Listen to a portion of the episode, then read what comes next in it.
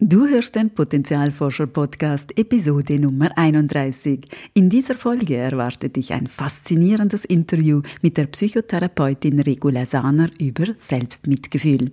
Die zertifizierte Mindful Self-Compassion Ausbildnerin erklärt, warum Selbstmitgefühl so wichtig ist, gerade für Perfektionisten, wie Selbstmitgefühl und Motivation zusammenhängen und warum es uns dennoch so schwer fällt, mitfühlend mit uns selbst umzugehen. Willkommen beim Potenzialforscher Podcast für mehr Freude, Erfüllung und Sinn im Leben. Ich bin dein Potenzialforscher Coach Christina Schaka. Hallo, liebe Potenzialforscherinnen und Potenzialforscher. Ich freue mich so sehr, in dieser Folge Regula Sahner im Podcast zu begrüßen. Die sympathische Powerfrau ist Psychologin, Psychotherapeutin in eigener Praxis und die Leiterin des Zentrums für Achtsamkeit in Basel. Sie ist zudem zertifizierte MBSR-Lehrerin, also Mindful Based Stress Reduction, ein Programm zur Stressbewältigung und zertifizierte Mindful Self-Compassion-Lehrerin und Ausbildnerin. Mit ihr spreche ich heute über das wunderbare Thema Selbstmitgefühl. Denn Selbstmitgefühl ist unglaublich wichtig, wenn wir es mit unserem ungesunden Perfektionismus, aber auch mit dem strengen inneren Kritiker aufnehmen wollen. Selbstmitgefühl hat aber noch viel, viel, viel, viel mehr Vorteile. Doch das soll sie uns am besten gleich selbst erzählen. Regula, so schön, dass du da bist. Vielen herzlichen Dank, dass du uns heute ins Selbstmitgefühl einführst. Der Begriff Mindful Self-Compassion oder eben Selbstmitgefühl ist bei uns ja noch nicht so verbreitet. Was genau versteht man darunter? Danke vielmals, Christina, dass ich hier zu Gast sein darf. Das ist wunderbar. Vor allem auch zum Thema des Selbstmitgefühls, weil Selbstmitgefühl ist, wie du sagst, nicht so sehr verbreitet, ähm, weil es ein bestimmter Begriff ist äh, in der Achtsamkeit, aber es ist eigentlich eine Haltung, dass man mitfühlend ist sich selbst gegenüber. Genauso mitfühlen sich selbst ge gegenüber wie eine Freundin oder einem guten Freund gegenüber. In Momenten, wenn es einem nicht so gut geht.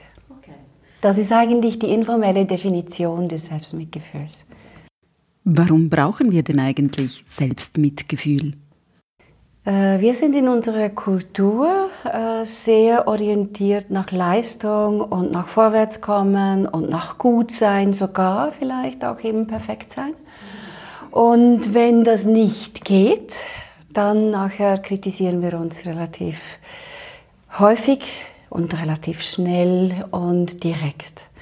Und Selbstmitgefühl ist eigentlich die andere Haltung uns gegenüber in Momenten, wenn es uns nicht so gut geht. Also wenn wir vielleicht nicht perfekt sind, wenn wir ähm, ja einmal versagt haben und wenn wir mit dem Leben konfrontiert sind. Weil das Leben hat immer beide Seiten. Es ist alles im Fluss und es ist manchmal wunderbar angenehm und wir sind manchmal wunderbar glücklich. Und manchmal ist es aber so, dass es die Zeiten gibt oder die Momente gibt, wo es uns nicht so gut geht. Und in denen brauchen wir uns nicht zu kritisieren, sondern uns selbst zu schützen, äh, zu stützen in dem Moment. Also wir sollen uns stützen und sollten selbst mitfühlend sein, nicht, dass es uns nachher besser geht, nicht mit dieser Absicht, sondern weil es uns einfach nicht so gut geht in diesem Moment. Also statt uns quasi mit Selbstkritik niederzumachen und uns damit noch mehr Energie zu nehmen, sorgsam mit uns umzugehen? Genau, genau. Und du sagst es richtig. Die Selbstkritik nimmt uns Energie. Das heißt, sie raubt Energie in diesem Sinne, ähm, weil jede kritische Haltung uns oder anderen Menschen gegenüber löst, Stress, löst eine Stressreaktion aus. Und in diesem Sinn sind wir nicht in unserem vollen Potenzial. Und das ist energieraubend und dann haben wir nicht die volle offene Sicht auf das, was jetzt kommt. Und dann können wir auch unser wirkliches Potenzial gar nicht nutzen weil Stress schränkt immer unsere Wahrnehmung ein. Hilft uns also Selbstmitgefühl quasi wieder in unsere Kraft zu kommen? Absolut. Stärkt unser inneres Fürsorgesystem, das eigentlich durch einiges getriggert werden kann, das Fürsorgesystem, aber vor allem, das ist der Ort, das ist dieses System in Emotionen, das Oxytocin ausschüttet und das ist dann äh, wieder zur Ruhe kommt in uns drin, dass die Stressreaktion sich wieder senkt und dann können wir überlegen, und jetzt, was ist der nächste Schritt? In der Vorbereitung zu unserem Gespräch habe ich gesehen, dass es äh, drei Kernkomponenten von Selbstmitgefühl gibt. Das ist die Freundlichkeit, Mitmenschlichkeit und Achtsamkeit. Könntest du das für uns etwas näher ausführen? Mhm, gerne. Also wenn wir davon ausgehen, dass eben das Leben nicht einfach äh, wunderbar und glücklich und immer rosarot ist, dann gibt es eben diese Momente, wo es nicht so wo es uns vielleicht nicht so gut geht. Und in diesen Momenten ist eigentlich der erste Punkt die Achtsamkeit. Die Achtsamkeit, dass ich merke und dass ich wahrnehme, aha, da stimmt etwas ist, äh, da stimmt etwas nicht. Da ist etwas, was jetzt äh, vielleicht wehtut oder da ist ein Gefühl, das nicht angenehm ist. Da ist Trauer oder da ist Ärger, oder vielleicht auch Angst. Und das ist die erste Komponente vom Selbstmitgefühl. Ich muss wahrnehmen und das Gefühl ähm, benennen, was jetzt wirklich da ist. Und in dem Moment, die zweite Komponente ist eigentlich dann das gemeinsame Menschsein oder die Menschlichkeit. Das heißt, dass wir wissen, aha, gemeinsames Menschsein, allen Menschen geht es in schwierigen Situationen so dass sie vielleicht leiden, dass sie ähm, Angst oder in schwierigen Momenten Angst haben oder sich ärgern über irgendetwas. Also wir öffnen unseren Fokus. Schwierige Gefühle schließen unseren Fokus und in diesen Momenten, wenn wir sagen, anderen Menschen geht's in diesen Situationen auch so, dann öffnet sich unser Fokus wieder und wir werden weiter in der Sichtweise. Fühlen uns auch nicht so alleine. Wir sind ähm, Teil vom Menschsein. Und dann, wenn ich das realisiert habe, dann kommt die dritte Komponente. Dann kann ich mir nämlich äh, sorgen. Dann kann ich für mich sorgen. Dann kann ich mir Mitgefühl geben in dem Moment. Genauso wie ich es einer Freundin geben würde, wenn es ihr nicht so gut geht. Ja, und das sind diese, Entschuldigung, das sind diese drei Komponenten. Die Achtsamkeit, die, äh, das gemeinsame Menschsein und die Selbstfürsorge. Ja, wir würden wahrscheinlich mit einer Freundin nicht so umgehen wie mit uns selbst. Das ist so die klassische Übung, dass man eigentlich äh, mal sich äh, zur Ruhe, also sich hinsetzt, mal ruhig wird und mal überlegt, aha, meine Freundin, ihr geht's nicht so gut, wie ist meine Reaktion darauf? Und dann, wenn ich das so äh, wahrgenommen habe innerlich für mich, dann äh, stelle ich mir eine Situation vor, in der es mir selbst nicht so gut geht. Und wie ist dann meine Reaktion in diesem Moment so? Und oft, also in einer großen Studie hat sich ergeben, dass da 78 Prozent von allen äh, die da teilgenommen haben, die sind freundlicher mit der Freundin als mit sich selbst in schwierigen Situationen. 16 Prozent aller, die da mitgemacht haben, waren gleich freundlich zu sich selbst wie zu der Freundin und 8 Prozent waren freundlicher zu sich selbst als zur Freundin. Doch noch 8 Prozent. Ja, ja, ja, ja, ja, genau. Nun, man sagt, dass wenn man Selbstmitgefühl entwickelt, es äußerst positive Auswirkungen hat, also zum Beispiel größere emotionale Resilienz, bessere Beziehungen, weniger Wut und Ärger. Ähm, welche Erfahrungen hast du da als Ausbildnerin oder Therapeutin gemacht? Mhm. Also einerseits, was du jetzt nicht benannt hast, aber was ich doch sagen möchte, ähm, erstens, die Erfahrung habe ich auch bei mir selbst gemacht, dass es natürlich ein großer Unterschied ist in Momenten, wo etwas nicht genauso geht, wie ich das gerne hätte, dass ich dann wirklich einen tiefen Atemzug nehmen kann und sagen, okay, es ist alles gut. Und ähm, nicht gerade sofort in die Reaktion, also bitte hättest du besser machen sollen oder so kommen. Und diese Erfahrung hat mich dazu bewogen, dieses Buch damals von Christopher Gerber zu lesen. Ähm, und das war damals der achtsame Weg zur Selbstliebe. Heute heißt es der achtsame Weg zum Selbstmitgefühl.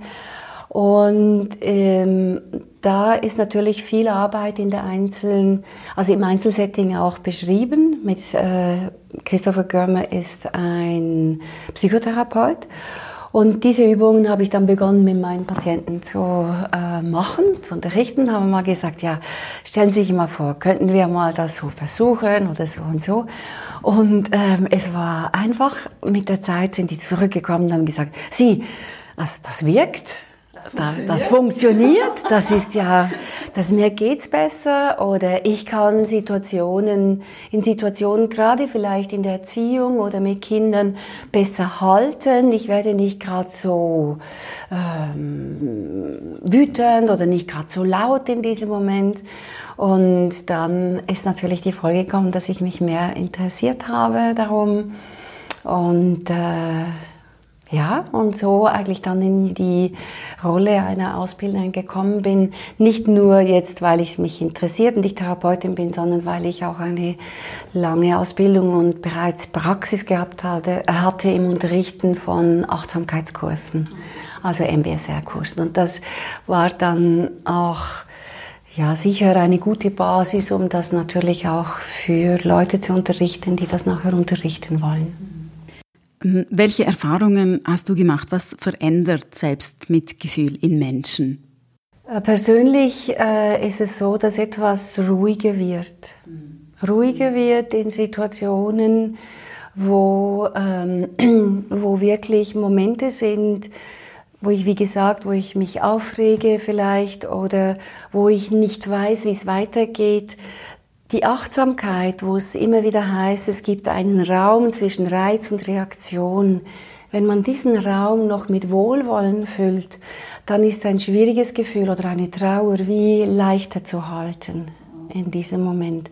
Und das ist das Wohlwollen, ist das Selbstmitgefühl für mich selber. Aber was dann passiert, und das ist eine Folge ähm, ohne dass man das jetzt im Endeffekt wirklich anstrebt. Aber Menschen, die Mitfühler sind, Mitfühlende sind mit sich selbst, sind Mitfühlende mit anderen. Also es ist auch letztendlich ähm, eine Lebenshaltung, die sich einstellt. Und wenn ich sehe, ah, manchmal bin ich nicht perfekt, dann kann ich es besser ertragen, wenn jemand anderes vielleicht auch neben mir nicht perfekt ist gerade in der Partnerschaft zum Beispiel oder in der Arbeitswelt und so weiter. Mhm.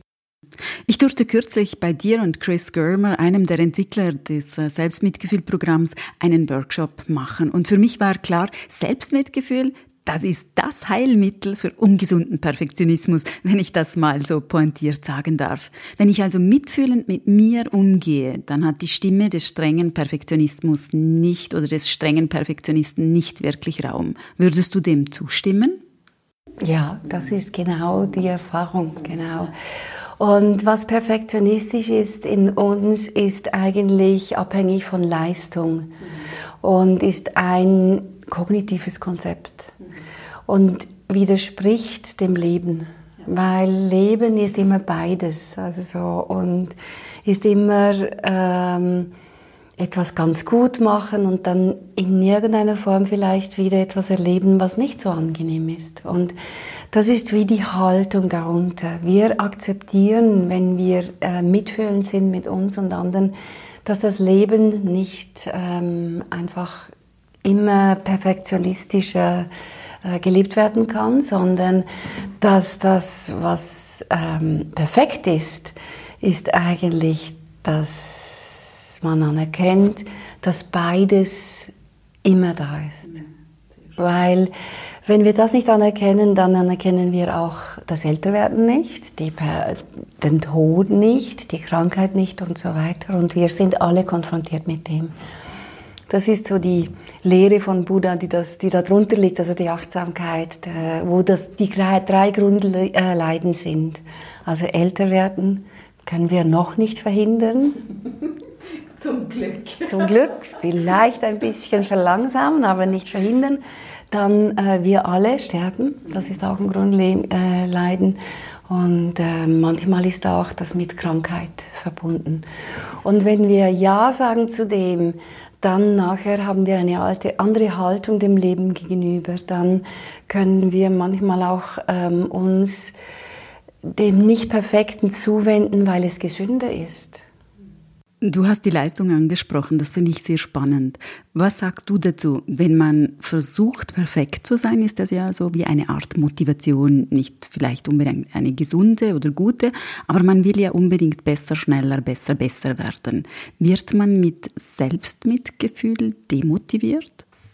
Eine schöne Frage. Mhm weil ähm, das ist ja eine der Bedenken von Selbstmitgefühl. Das Bedenken heißt, ähm, ja, also so, ich brauche die Selbstkritik, sonst komme ich ja gar nicht vorwärts.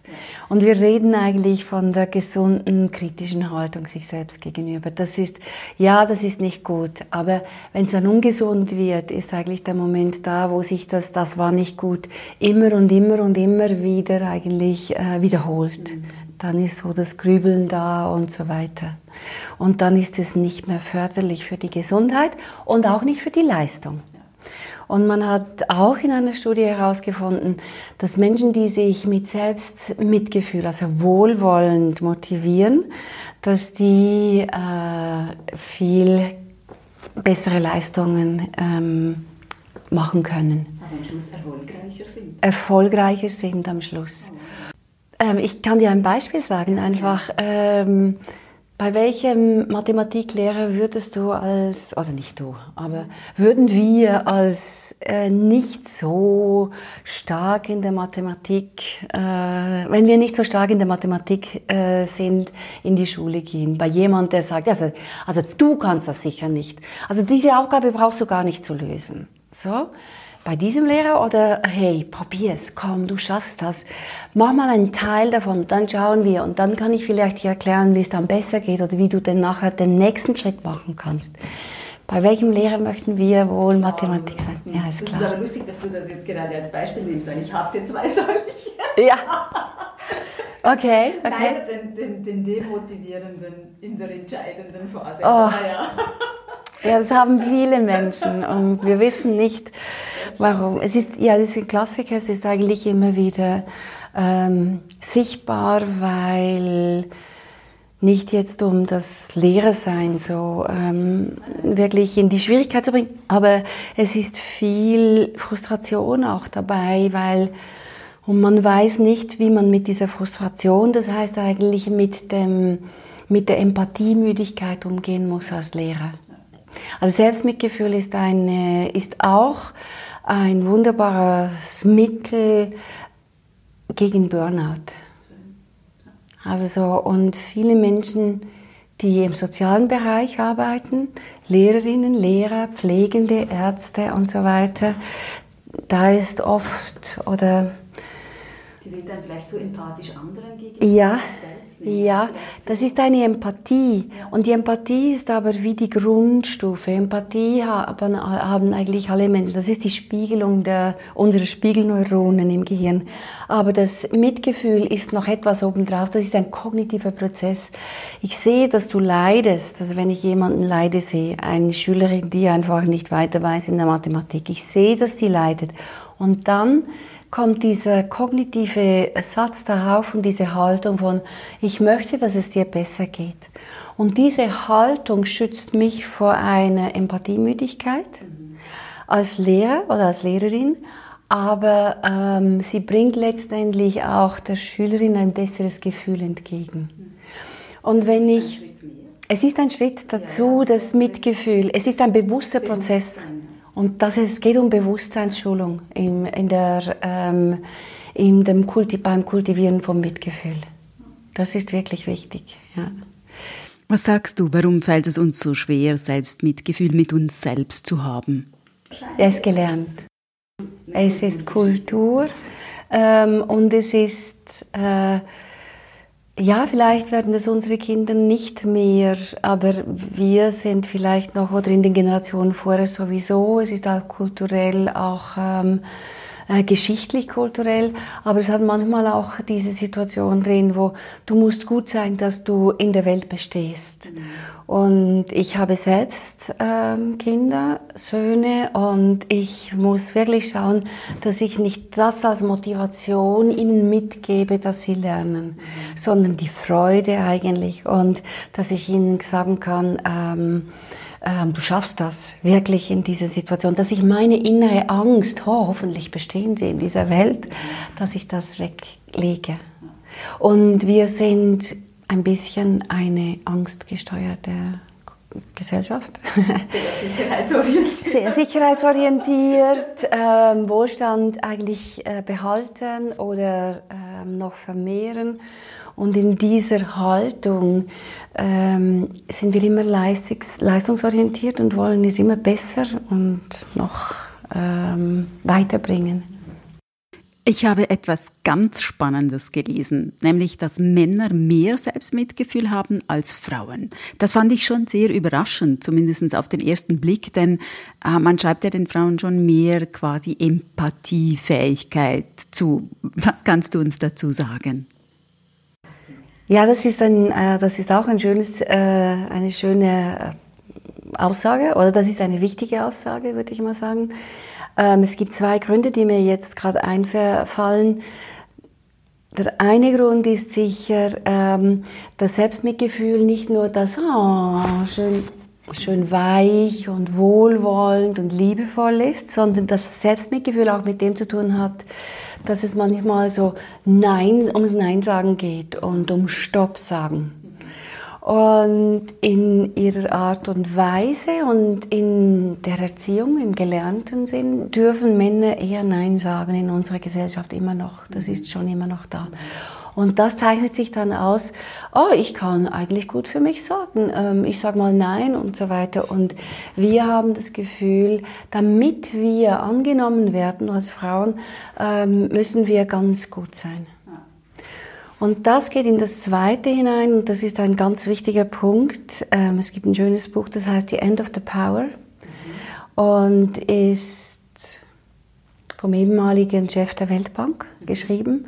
Und er sagt, unsere Zeit ist eine ganz besondere Zeit. Früher war unsere Zeit oder unser ähm, Streben war nach Effizienz. Mhm.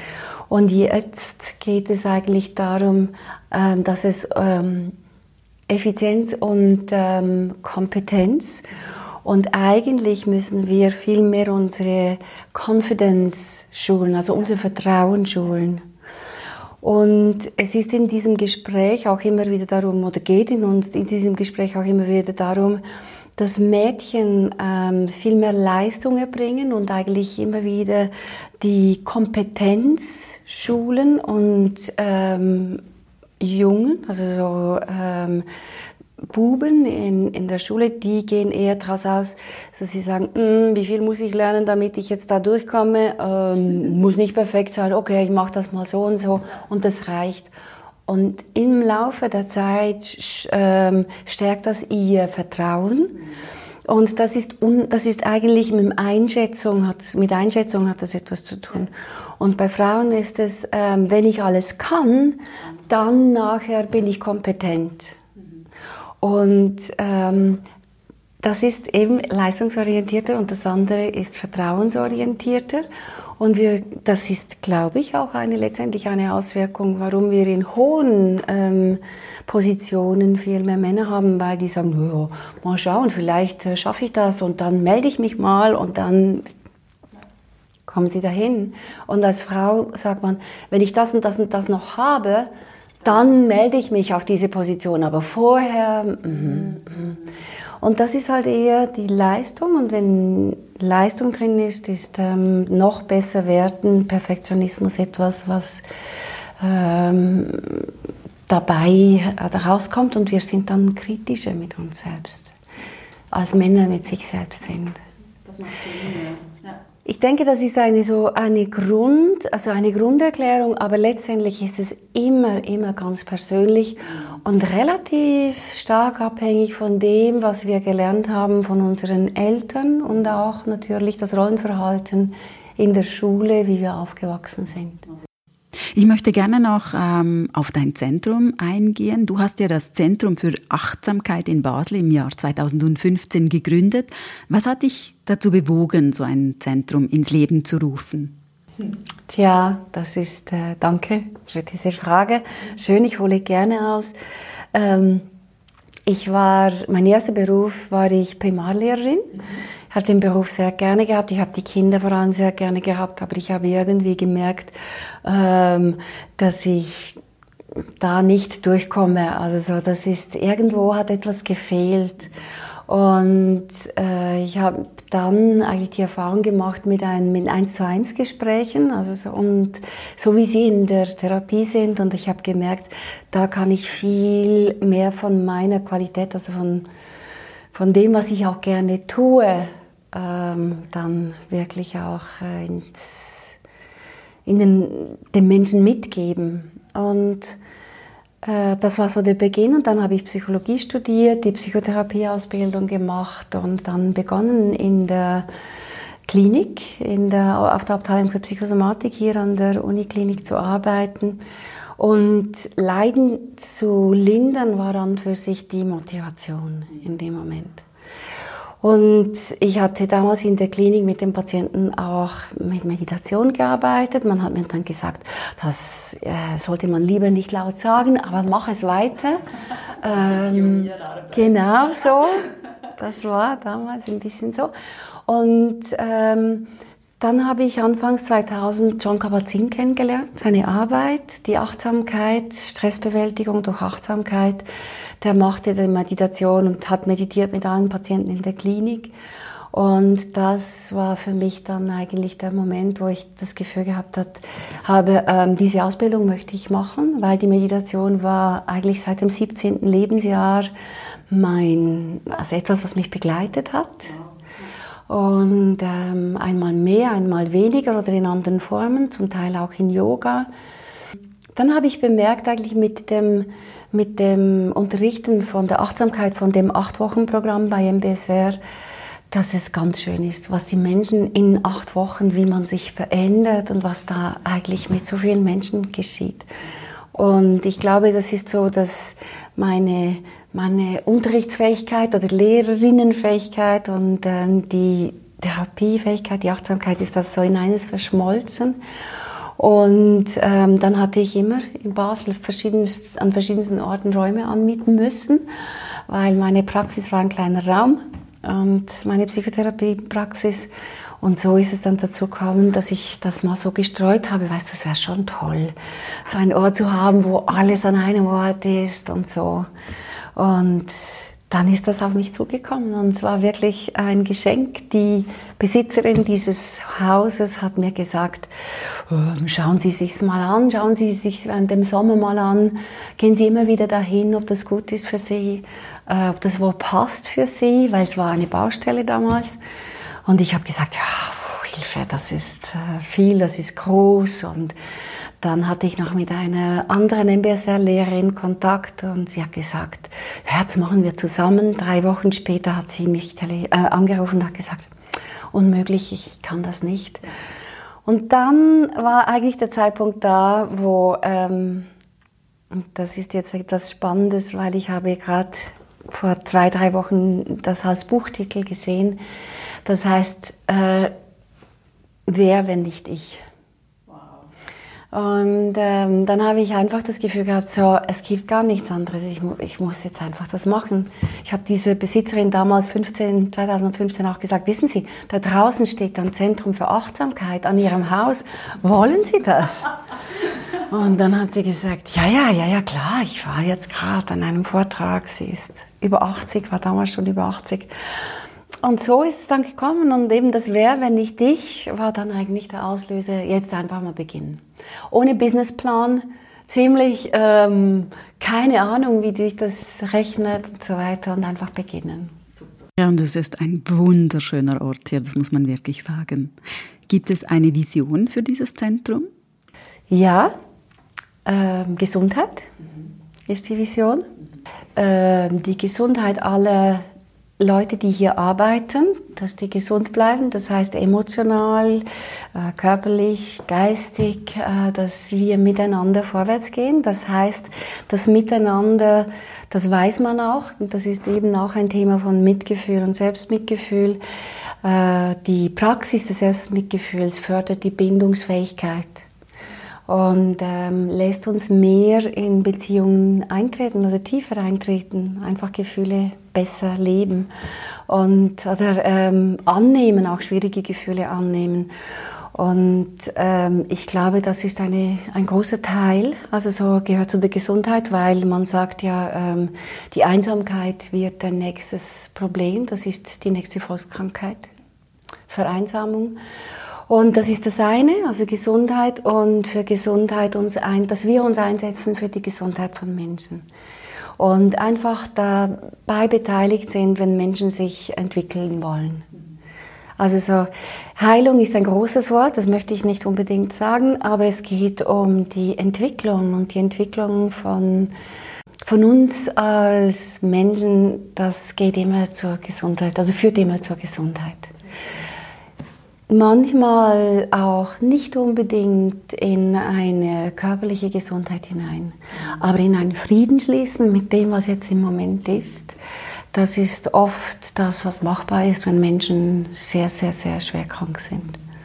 Und auch das, also diese Menschen gehen hier ein und aus und darum diese Vision eigentlich. An wen richtet sich denn eigentlich das Angebot des Zentrums? An Menschen, die sich ähm, entwickeln wollen, die neugierig sind vor allem. Also das ist jetzt ähm, eigentlich da, wenn Menschen äh, einen Kurs besuchen wollen und sich selbst erforschen wollen, das ist eigentlich das. Dann gibt es auch so die Selbsterfahrung, das Coaching, auch da ist es eigentlich die äh, Selbstexploration, schauen, wie, äh, was steht an, was möchte ich überhaupt, was bringt uns als Mensch weiter und so. Und das andere ist dann wirklich auch, ähm, wenn es um Therapie geht, dass wenn Menschen kommen mit einem großen Problem, mit einer Diagnose, psychiatrischen Diagnose, dass wir da helfen können. Und dass diese Menschen sich hier auch wohlfühlen und mit unserem besten Wissen ähm, da hinausgehen und das mittragen können und sich selbst auch begleiten können auf dem Weg in der Erkrankung, aber vielleicht auch aus der Erkrankung hinaus. Du bietest ja auch Kurse in Selbstmitgefühl im Zentrum für Achtsamkeit an. Braucht das dafür Vorkenntnisse und äh, wie laufen diese so ab? Vorkenntnisse braucht es absolut nicht. Also es braucht, man muss nicht äh, schon meditieren können, man muss nicht schon irgendwelche Selbsterfahrungskurse gemacht haben, sondern es braucht eigentlich wirklich, ich sage dem immer, die Neugierde die Neugierde an äh, äh, etwas Neues zu lernen und etwas über sich selbst zu lernen. Das ist es eigentlich. Und dann ähm, lernen wir eigentlich in der Achtsamkeit immer das, was ansteht.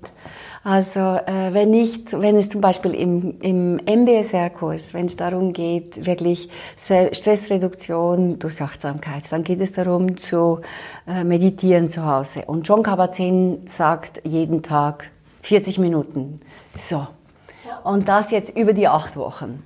Und er kommentiert das, äh, kommentiert das mit, you don't have to like it, just do it.